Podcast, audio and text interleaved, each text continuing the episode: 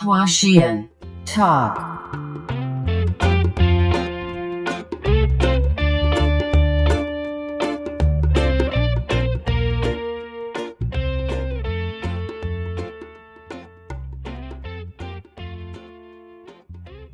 Hello，大家好，欢迎收听话仙桃。今天嘉宾是两位台湾人，然后一位是我在北京认识很久的朋友，叫 Mandy，然后还有一另一位是呃在台湾的廖浩哲。Hello，大家好，我是 Mandy，然后我平常在北京。Mandy 其实他之前应该是一年前还两年前，在北京有一个很知名的云南菜 fusion 餐厅，叫做白老虎屯，没有，我的 pop up 是在鳄鱼，办过一个台湾菜的 pop up。然后浩哲，Hello，浩哲你在吧？他现在人应该是在台中，就让他可以介绍一下他自己，因为我觉得不管是我或 Kony，可能对他的介绍都可能没有他自己说的那么准确。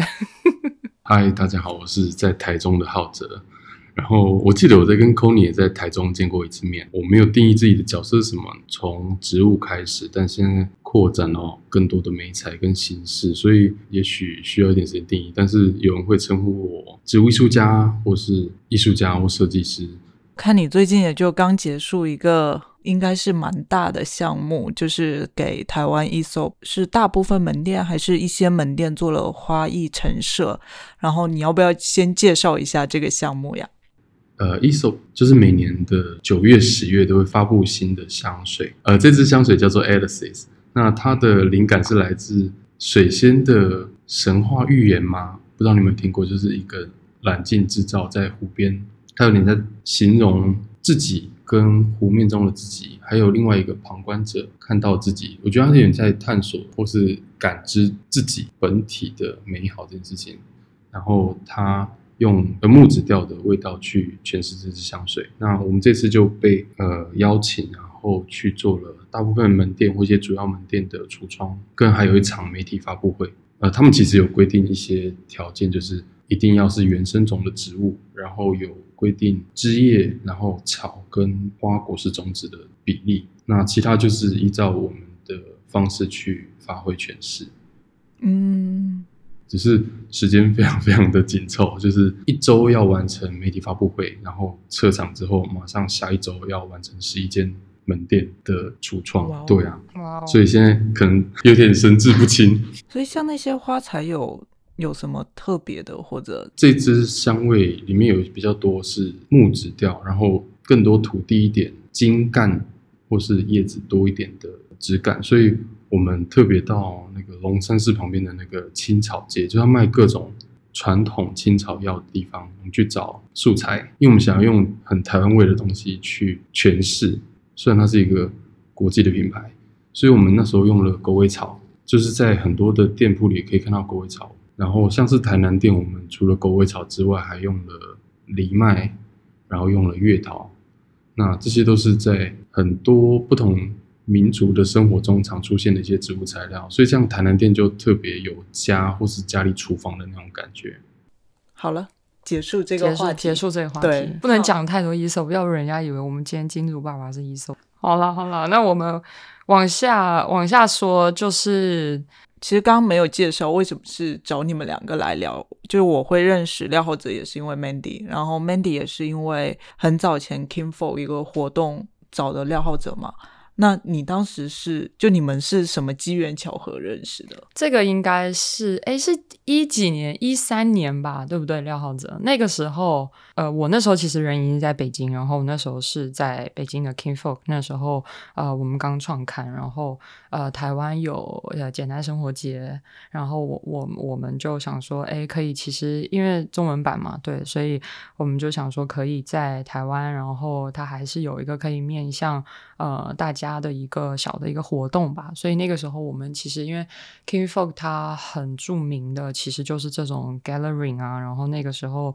花艺的相关跟植物的一些东西也是它比较呃那个时候比较擅长去做一些呈现的。那那时候其实我就在台湾在找，就是想说，那如果我们在简单生活节要有一个桌子的话，那我的花呀应该长什么样子啊？然后我就到处在台北看一看。然后我那时候走进了一家家具店，嗯，我就看到它的呃空间里面的一些植物的陈列，还是蛮有感觉的。反正这感觉很自然了，然后我蛮喜欢，然后就随口问一下，说：“哎，你们这个植物是你们自己用的吗？还是别人帮忙啊？还是有哪个工作室？”然后他就给了我一张我永远印象深刻的一张名片，就是上面全部都是花的一张名片。廖浩哲，你还记得吗？我就打打电话，然后我所以我就这么联系上了廖浩哲。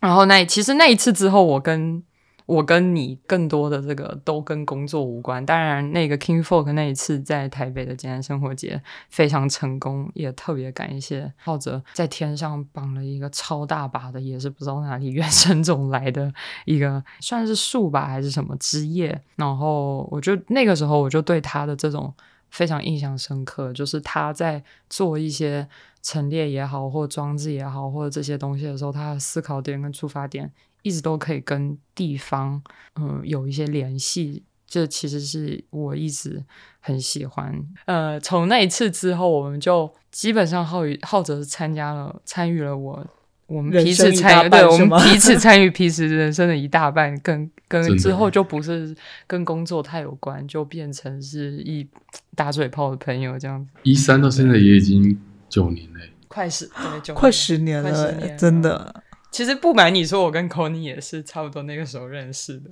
所以我们都是十年的这个朋友了。对，我们可以往下到你的重点了，廖浩哲，是吧？哦，没有，要还 Kony。其实就想问你，我因为我记得有一些采访中，你好像是说你大学时候开始接一些跟植物相关的单子嘛？你是从小就喜欢植物，是开始接触植物就发现自己是很有天赋的人吗？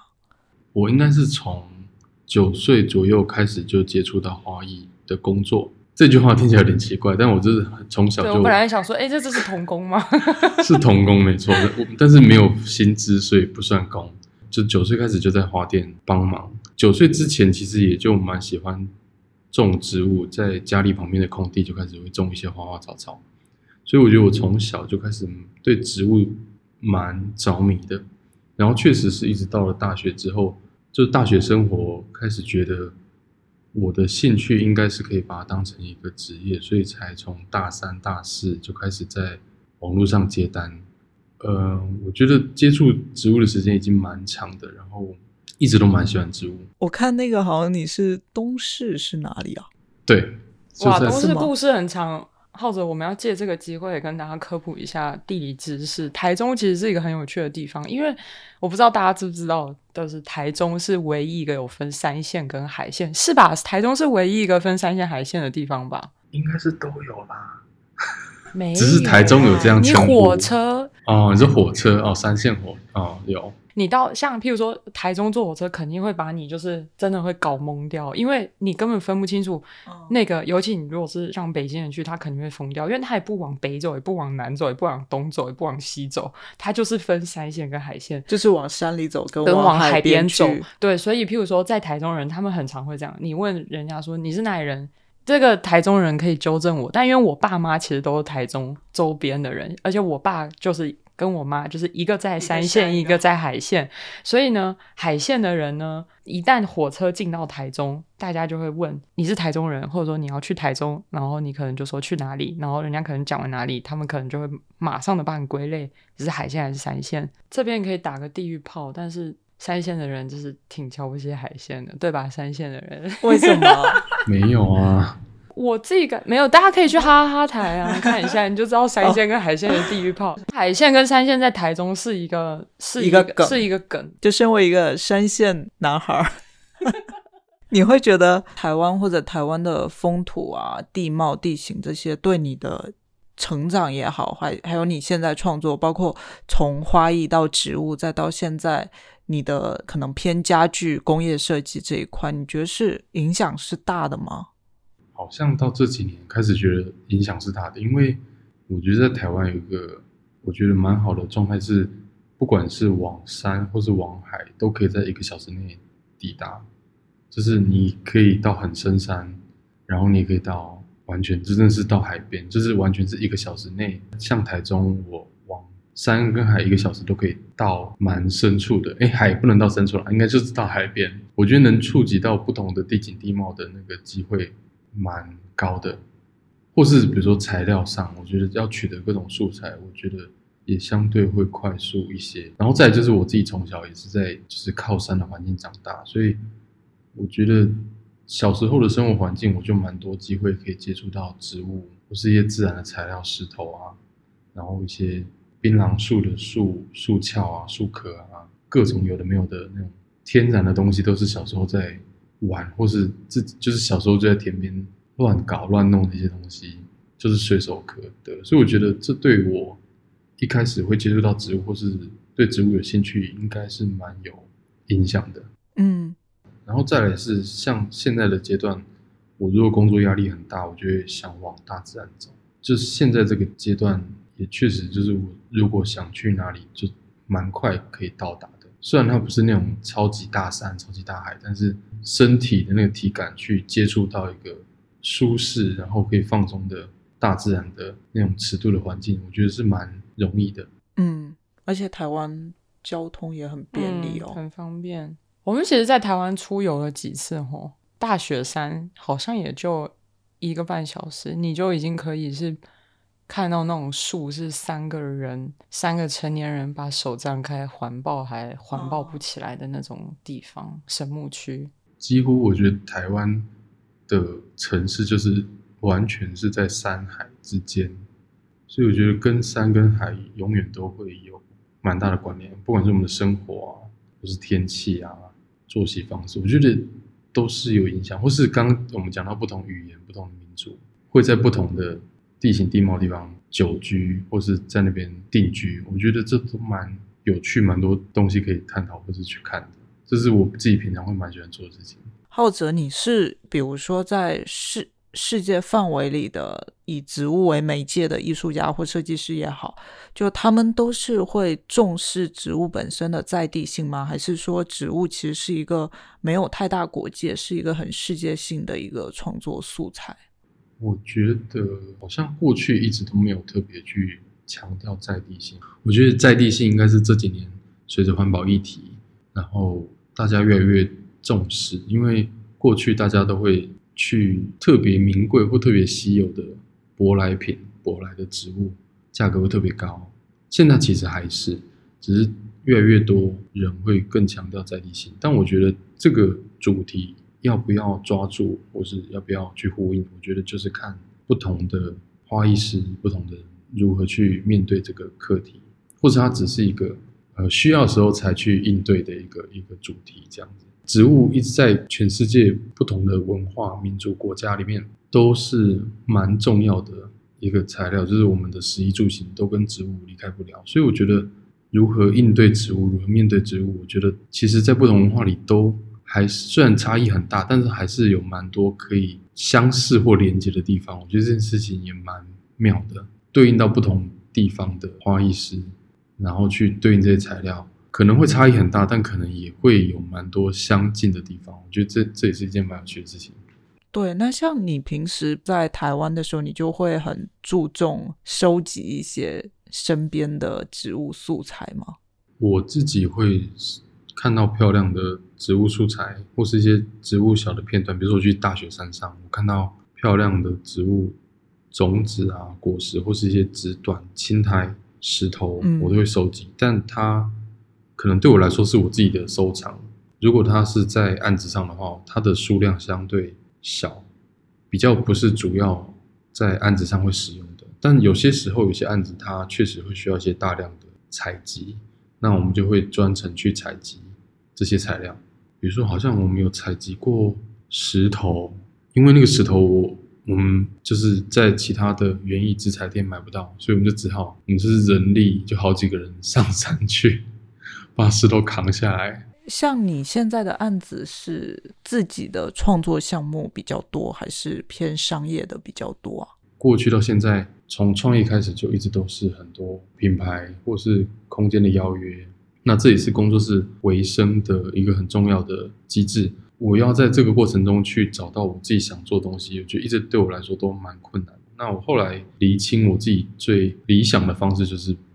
就是别人来找我都算商业，那我自己做的才算创作。哎，其实你那个歇斯底里的那个比较算偏创作吧。叫做植物的歇斯底里，我也印象很深刻。浩哲也还有一个他很着迷或关注的，其实他刚刚讲是植物这种东西是在我们生活方方面面都会关系到，然后植物又跟我们人类的生活有密切的结合，不管它是一种自然存在还是任何的商业存在，把它变成花束也好呀，家里的景观也好呀，各种的。跟人的关系其实是蛮有意思。举这个我最印象深刻的就是廖浩哲说，发财族长得都不是我们看到的发财族的样子。其实发财族蛮有个性的，但是我们因为想看起来，因为他毕竟是摆在家里想要发财，所以我们会用一些。就是外在的力量，譬如说绳子啊，或者是一些什么东西，把它绑成我们想要的样子，但其实不是。所以他在那里展览上就是解放了发财族吧，然后这 你记得很清楚诶，对，我觉得那个真的蛮酷的。除了发财族，还有谁？你还解放了谁啊？一些仙人掌，就仙人掌上面也会有蛮多装饰的，或是一些修过的。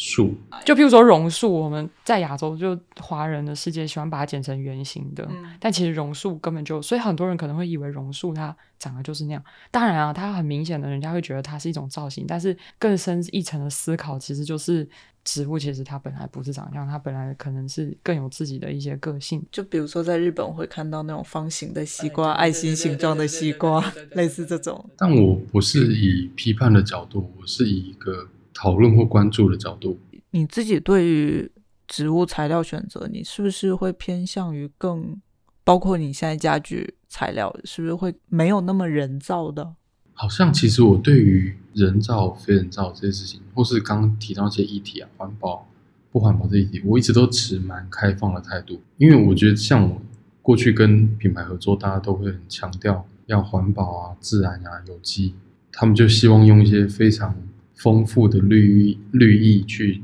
象征那个是自然，那是有机，那是环保。但是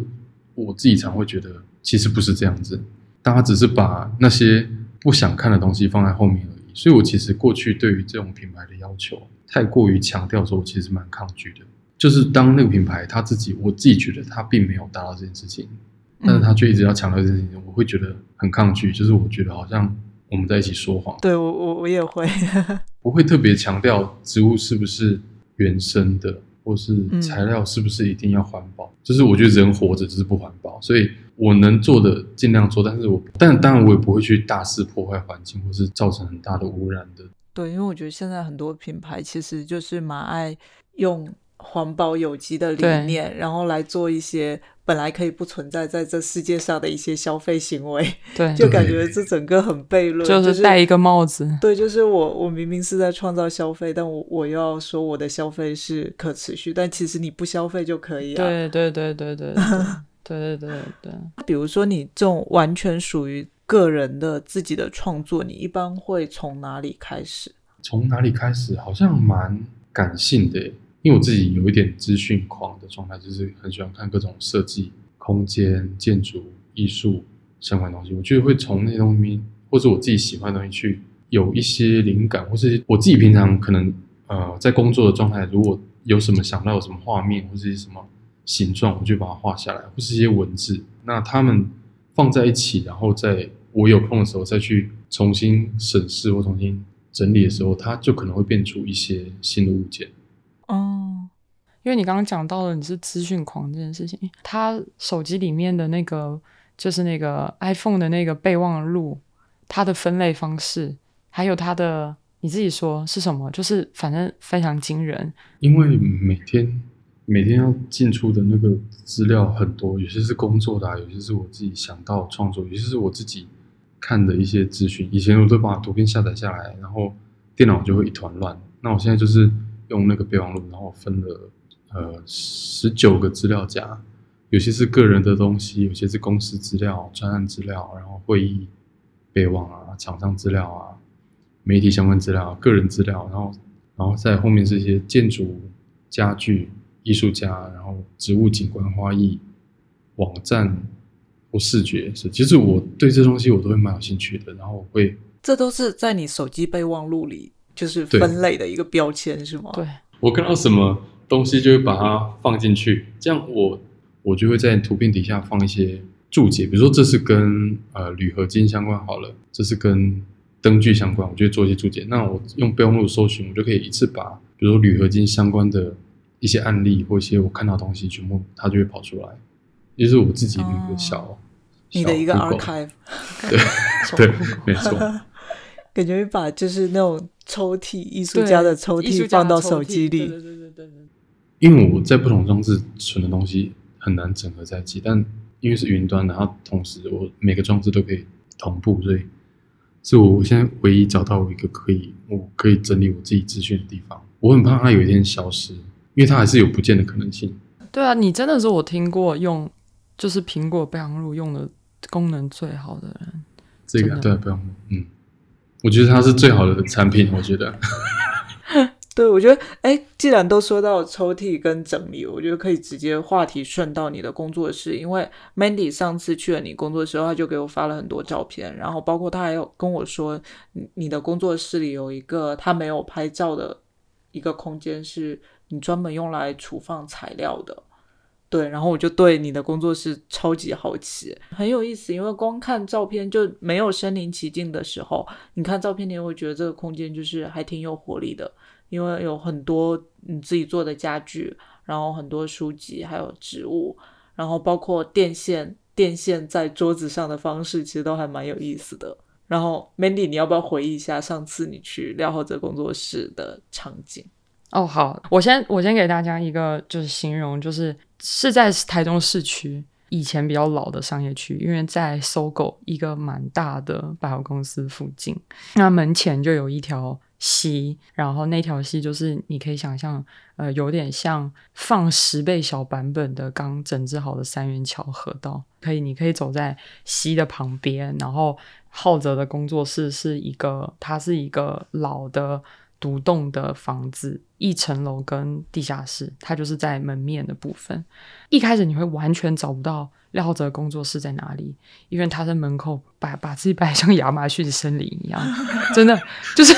你完全找不到，你只是觉得这家人就是。怎么会种这么大棵树？而且在骑楼哎、啊，就是肯定会有那种在溪边漫步的，就是台中阿姨跟妈妈们，然后走过去，然后还这样用手挡着眼睛，然后看里面说：“啊，这些冲下，就是在干嘛的？”肯定有，冲下小，对，冲下小，然后就是冲下 哦，啊，年轻人用的啦，这样子。OK，所以你穿过那个透明玻璃之后呢，呃，就是一楼的空间。就浩哲只在地板上放了三块他不知道去哪搬回来的木头，先往下走的，或是有个楼梯可以走到地下室。就是你有说看到很让你很为眼睛为之一亮电线的摆放方式的那个地方，嗯、反正那个地方就是有一张超大的桌子，一一看就能知道，可能廖浩哲现在可能就是坐在那边跟我们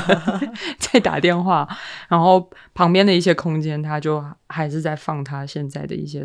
创作呀，嗯、然后。我最印象深刻的是有一个立在他桌子旁边，一看就很明显是一个木头材质，嗯的一个，你一眼看会觉得它好像是一个造型的屏风，嗯，但是呢，它好像又除了屏风之外，又还可以挂点东西，那可能也是最近的、哦那个、对浩哲的一个作品，那个是让我觉得那个真的还蛮美的，对，然后我们去到完一地下室，然后我们就去了二楼。那二楼的话，他还是也是放了一些他呃最近的一些作品吧。然后二楼放的作品，嗯、我的印象就跟一楼不跟地下室不太一样，因为地下室比较多的是桌子，嗯，可能不是桌子就大大件家具。然后二楼他放的比较多的是，可能因为有一些容器或者是摆件比较像是这种，它的材质也跟。哦那个大件的家具不太一样，它看起来外面感觉是融化的哦，是塑料，不是那个在日本餐厅的、那个？对对对，哦、在那个日本餐厅有放的，这个等下浩子也可以补充。就二楼放的是会比较多，嗯，还有一个寿桃是他生日人家送他，就在超级高级，因为寿桃真的是就是超级 local 那个。嗯超级粉色系，而且上面好像还有寿桃娃娃，就是那种 哦脸红红，老公公对对，老公公那种。但是又放在他这个这么高级的装置里面，就又觉得那个寿桃也是挺高级的。对，然后二楼后面的空间基本上都是他的这个储藏间，对，然后有他收罗的各种东西，就很遗憾我没有拍照，而且他那个它里面除了他收罗的东西，有各种他的工具，嗯，对，就我觉得还蛮酷。对，这就是我对你工作室的印象。浩哲，你可以你可以再补充一下。就是这个空间去年重新再装修一次，但是我们前前年才搬来，因为一开始只是想要有一个工作的空间，但后来就觉得一楼好像可以变成一个展示的空间，所以才嗯准备了很久，然后才变成 Mandy 刚刚提到那样有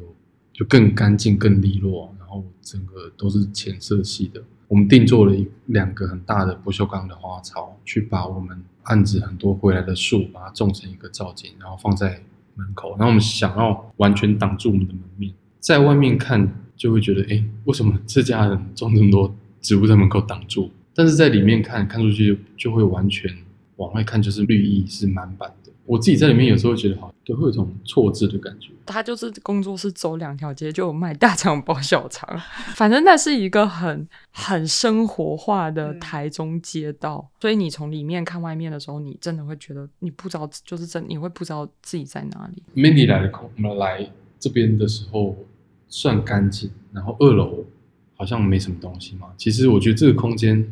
对我来说，它是一个会持续变化的，因为我们现在如果自己开始要做一些物件或家具，我就尽量去避免买太多设计家具，所以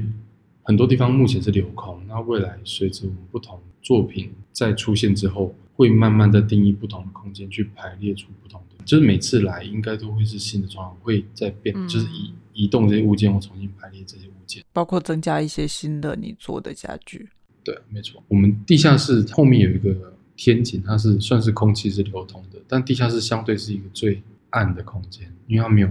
相相较自然光是最少的。直接采光，嗯，嗯对，然后我很喜欢在地下室工作，因为在这里我会没有时间感。真的，对，而且超安静。对，很安静，嗯我就可以这边很专注的工作。那一楼就是刚 Mandy 提到，就是有那个大片玻璃窗，就是你可以还是可以稍微看得到外面的天色，然后光线有时候有些季节照了进来，所以从最暗到一楼稍亮，然后到二楼，二楼就是前面是一个完全敞开的玻璃，看出去一样是满版的树，就是在河道旁边的树，然后在二楼就可以完全感受到或是看得到外面的天色的变换，这三个楼层是有从暗到亮的一个变化。所以是不是其实你还挺享受，就是比如说在这空间挪挪换换、摸东摸西，然后可能你呃，包括你在设计的家具也会以这个空间去做一个原型来设计。对，我会，对我真的会在这空间里晃来晃去，然后想，我会去感受那个，比如说这些物件在我这里，或是它出去之后，在不同空间里的那种尺度的变化，或是光线变化，可能有些哪些差异。那回到我后续在做这些东西的时候，要考量的点有没有需要更注意的地方？有一点点神经病，我觉得我有一点。为什么？就可能会站在某一个角落自己喃喃自语啊。我会在我会在对同一个角度一直重复的测试，不管是灯光、灯具，我自己的感觉是一直执着在这东西上，但是它永远达不到你想要的完美。其实会不会达到了反倒很无聊啊？就因为达到你就没法调啦。对啊然后调本身是一个乐趣嘛。是这样没错，但我觉得我的个性是那种，就算已经更完美，要完美去 对，或者会就觉得啊，这里好像可以更好去调整。嗯，哎，像这个空间里面，除了门口那个很很大的植物造景，里面是有植物的吗？就我的感觉，好像就是浩哲他在这个空间上，确实就是他留的空白是多一些的，就是一进去是让你觉得就是干净，然后有一些有小的，譬如说，我记得二楼好像是在哪一个物件里面，可能就是随手的一些简单的花材，可能就是他们尝试还是干嘛的，在在打样还是什么的，然后就可能就放在那些花器里面，但倒没有特别的这个花艺的装置。可能门口那个也确实是有点太大了。以前我跟 Mandy 刚认识那个阶段，我的工作室都是就是放满各种干的植物啊，很多植物在光照下来有阴影那种很比较丰富或者比较有点混乱的那种感觉。但是我觉得来的人都还是蛮喜欢的。但到这个阶段，我其实在作品上我自己展，我自己也有点改变，就是我越来越喜欢简单的东西。就算用植物当美材，我也不会喜欢太多太复杂或是太。太细碎的形状，我会更喜欢用有机的东西，很有机的材料去变出一个有一点点圆或是有点规整的形状，这是我现在会更喜欢的东西。现在这反映到空间上，我就会更希望空间是很干净、很利落，更像一个伊朗的状态。那比较杂的东西全部放在二楼的那个储藏室里面，所以包含像前面的植物。也不是用很多错落的花器，我就是用一个大型的花器去把所有植物种进去，然后种出层次，然后晚上还照了灯。可能植物整体就是一个整体，而不是拆细到处都有。对对对。你觉得你是什么时候开始，就是会有一个从以前还是比较细碎，到现在整个比较利落整体？就这个转变是慢慢转变吗？还是说是有什么影响到你？我觉得有点像是有一些撞墙期吧，就是会觉得过去在做很多案子的时候，我可能自己会有点抗拒，就是业主就会来说，就我们刚前面有提到，业主说：“诶，这边好像有点空，能不能不能用植物来装饰一下这里？”但以前就会觉得，好吧，我好像可以这么做，那我就做了。可是现在我就觉得，植物的存在或它这个造型。这个形状它必须要有意义、有功能，我才做。如果只是觉得这边空，我就把植物放在这边，我会觉得它就是装饰。我就觉得这个行为会有点不够精准。然后我就觉得，嗯，好像大家都可以出点意见，说这里再大一点啊，这里再长一点。从那时候我就开始觉得，好像我不会希望植物或是我做东西，它是细细碎碎，然后分散在很多空间，或是在一个角落里太分散。就算它分散，它要分散的有理由，跟每一个分散都需要够有力，我才去分散。我不会觉得主要作品在中间，那旁边这个角落觉得好空，那我就再放一点石头或树枝下去。我觉得是太像在装饰了，它不是在做作品，所以我就会一直在。我记得有一阵子，我就非常的努力在让自己跟花艺师，我我不是不尊重花艺师，我我觉得花艺师。厉害的可以很厉害，可是因为现在大家都可以变花艺师，所以是不是你摆脱花艺师的身份，你只是把植物作为一个创作素材的艺术家，反倒家具也成为你的一个媒介，算是这样？我觉得感觉这么说来，就就变成还挺自然的，就你会去做家具。我后来就觉得，我不止对于植物有兴趣，回回头思考，我是不是一定要我我是不是只能跟植物绑在一起？就是我一定得用植物去做创作而已吗？所以我就开始尝试其他的媒材创作，然后一直都是站在一个观察环境或观察自然的角度去做。现在的状态是不一定真的会用到植物，但是我可能用的这东西去形容的、阐述的还是跟环境、跟自然有关，或是我做出这个物件，它最后盛装的是植物，就是有点跳脱，或是好像。跳了，但又没跳。对，或是给自己的范围更宽、更宽一点的，但是就是所站的角度是没有变的。比如说刚刚面对前面讲那个呃歇斯底里那一档那一档展览，它还是同样的观看角度，还是放在现在的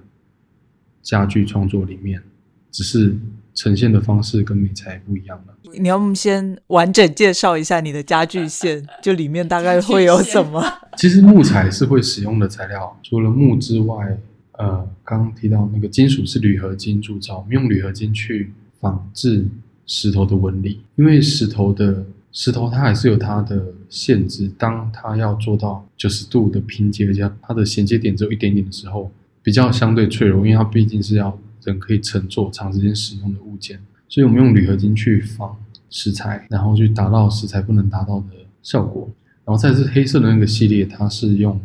环氧树脂去浇淋，那它去，它想模拟的是黑曜石或是岩浆的一个纹理。那黑曜石是我那时候去冰岛旅行的时候，我捡到一颗蛮大的黑曜石的圆，然后对于那种黑又透亮的质感有点着迷，所以后来就用环氧树脂去尝试出这样子有点流动感，比如说在我桌上有一个灯具，或是在刚提到那间台北的餐厅里面用的花器。我觉得我还很喜欢那个，你有一个放书的边机，然后还有一个有点像车挡的那个。哦，一个黑色浩哲，你你桌子旁边你放书底下那个东西是什么？那个其实它只是材料吧，在养科或是渔船所用的浮具，然后它是然后回收的发泡材料去重新压缩。它只收养科的这一些这些塑料吗？还是说所有塑料都可以？它是去取代保利龙，去变成欸养科的浮具浮力来源。感觉这个是就是我自己很喜欢的一种空间里的感觉，对，就是本来它是用作 A，但把它拿来做 B，就养科，就是本身又是很有地域风格的一个东西台中海边 对展开鹅啊出去，方圆十海里可能全部是鹅啊。对，就对你来说，创作家具跟植物会有很大的不一样吗？比如说，你开始做家具，会不会发现工艺啊，或者制作方式上，其实我理解中应该困难程度会比植物多，会吗？尤其植物还是一个你很了解的领域。我觉得在目前做家具最大的困难是，第一个它时间会拉的比植物还要长，它没有办法像植物一样马上可以完成。再就是它的成本也相较植物高很多，每一次的制作都是蛮大的投入。再就是以目前在台湾来说，大部分的厂商他如果有专业能力，他其实都已经订单都已经蛮大，他其实不需要承接我们这种特殊定制的单，要找到厂商不容易。再就是因为他们平常不不常做这样子的类型的加工，那他们对这东西的美感或细节的感受没有这么强，所以常会在一些你无法预料状态下，他做了一些错误的判断或做做一些错误的，比如说修模的时候，他就修掉太多，需要很多时间去来回培养合作的默契，然后他要理解你在做什么，然后他也要愿意做，我觉得这比较困难。对他们来说，这真的是不赚钱，但是又很花时间的东西。这所以真的，我觉得相对植物真的困难蛮多的。所以，像做植物，其实你是可以完全自己掌控。就比如说去哪挑什么花材，然后包括嗯采买植物的这些供应商，你都已经很熟了，是吗？他已经熟到，对我们去花市，呃，台他一来夹道欢迎是吗？不是不是不是不是，就说你知道廖浩哲是一个多谦卑的人，从这件事情就可以体现。我们去花市，在内湖算是台北比较大的嗯花材的一个市场。嗯，我上次回台湾的时候，我就跟他一起去，然后他就说：“ 这个花你帮我拿着，因为他如果拿哪一家的花，其他家会知道他没跟他买，会吗？对他会有压力。相对现在的一些家具材料还是熟悉蛮多的，所以我觉得现在对我来说，我觉得也算是给自己新的课题，就是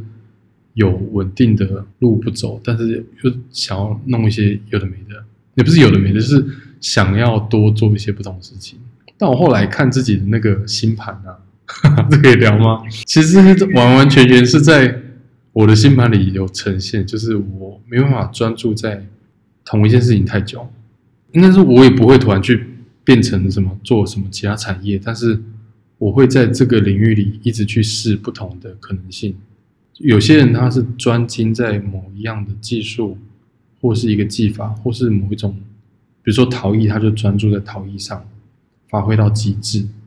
我也蛮崇拜这样的人，但我后来发现我自己的个性有点像是，假设我做陶艺，那陶艺周遭的东西我也会想要会，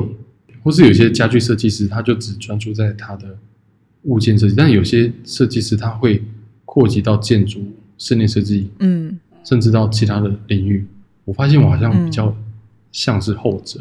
也是我会想变成的样子。我觉得如果是我的话，我是同一个东西，我做了比较长一段时间，其实我遇到瓶颈，然后我是会想说，我做一个别的，可能在做别的时候，其实会对我的主要在做这件事怎么着都是多开了一条路，反过来也是可以滋养到主要的这条路的。我我每次都会这样想。我觉得好像如果这样说，也有一点像瓶颈，没错。因为但是那个瓶颈不是说做不出东西，是嗯我觉得大部分的状态是大家对于你已经有期待，要用植物去做创作，这对我来说也是一个瓶颈。当我今天想不用植物的时候，好像不行。我觉得我好像被定义了，我自己就会比较反骨，就觉得我真的只能这样吗的那种感觉。所以这样是有点像是自己自己给自己的瓶颈。回过头来，对我来说好像会在这两个状态以不同的形式呈现，对我来说好像更放松了。因为我觉得花艺它还是有它的时间性，存它再怎么保护，它也很难存放超过其他美材更长的时间。然后那时候在我记得在那个巴塞罗那的美术馆，那次旅行对我来说印象蛮深刻的，就是看到很多艺术家，他们可能已经不在了，可是他们作品留在那边，然后呃诉说的东西很简单，但是很深刻，或是比如说在不同的地方旅行的时候，看到同一个艺术家的作品，他在不同的地方用他的作品去阐述他的理念，这对我来说是非常着迷的事情，所以我就有点想变成这样子的状态。嗯，就从某种瞬时的到更永恒的。嗯，做家具对我来说也是去认识更多美材，就是有点不想限缩自己了，然后想用更多方式去呈现或是去说话。感觉听着好好。对啊。